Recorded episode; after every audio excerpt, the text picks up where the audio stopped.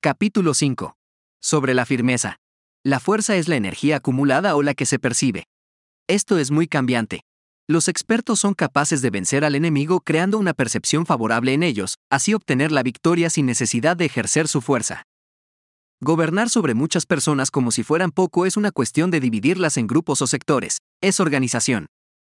Batallar contra un gran número de tropas como si fueran pocas es una cuestión de demostrar la fuerza, símbolos y señales se refiere a lograr una percepción de fuerza y poder en la oposición.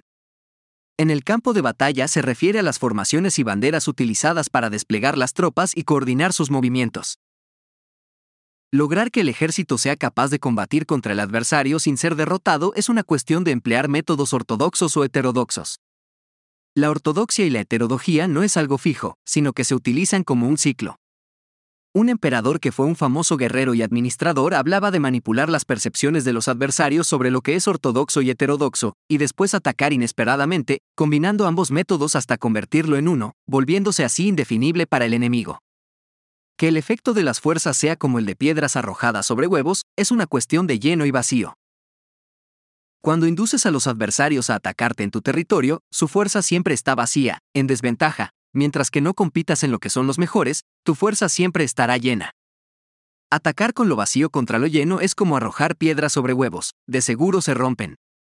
Cuando se entabla una batalla de manera directa, la victoria se gana por sorpresa. El ataque directo es ortodoxo. El ataque indirecto es heterodoxo.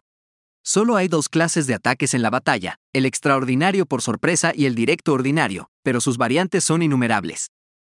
Lo ortodoxo y lo heterodoxo se originan recíprocamente, como un círculo sin comienzo ni fin. ¿Quién podría agotarlos? Cuando la velocidad del agua que fluye alcanza el punto en el que puede mover las piedras, esta es la fuerza directa. Cuando la velocidad y maniobrabilidad del halcón es tal que puede atacar y matar, esto es precisión.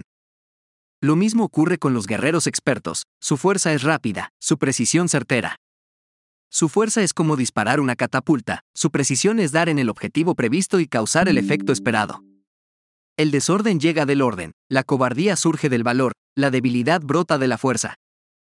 Si quieres fingir desorden para convencer a tus adversarios y distraerlos, primero tienes que organizar el orden, porque solo entonces puedes crear un desorden artificial.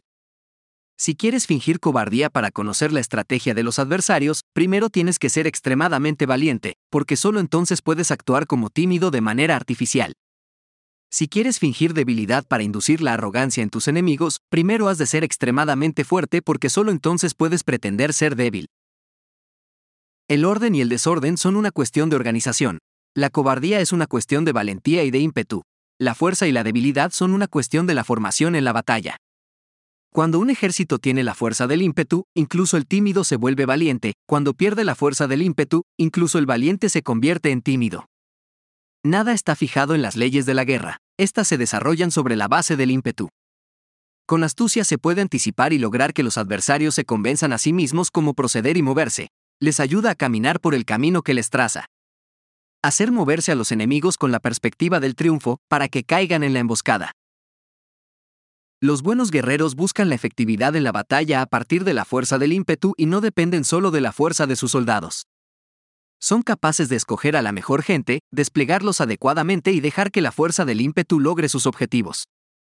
Cuando hay entusiasmo, convicción, orden, organización, recursos, compromiso de los soldados, tienes la fuerza del ímpetu, y el tímido es valeroso.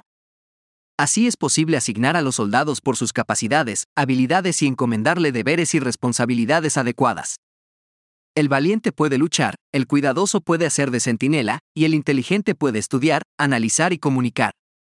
Cada cual es útil. Hacer que los soldados luchen permitiendo que la fuerza del ímpetu haga su trabajo es como hacer rodar rocas. Las rocas permanecen inmóviles cuando están en un lugar plano, pero ruedan en un plano inclinado se quedan fijas cuando son cuadradas, pero giran si son redondas. Por lo tanto, cuando se conduce a los hombres a la batalla con astucia, el impulso es como rocas redondas que se precipitan montaña abajo. Esta es la fuerza que produce la victoria.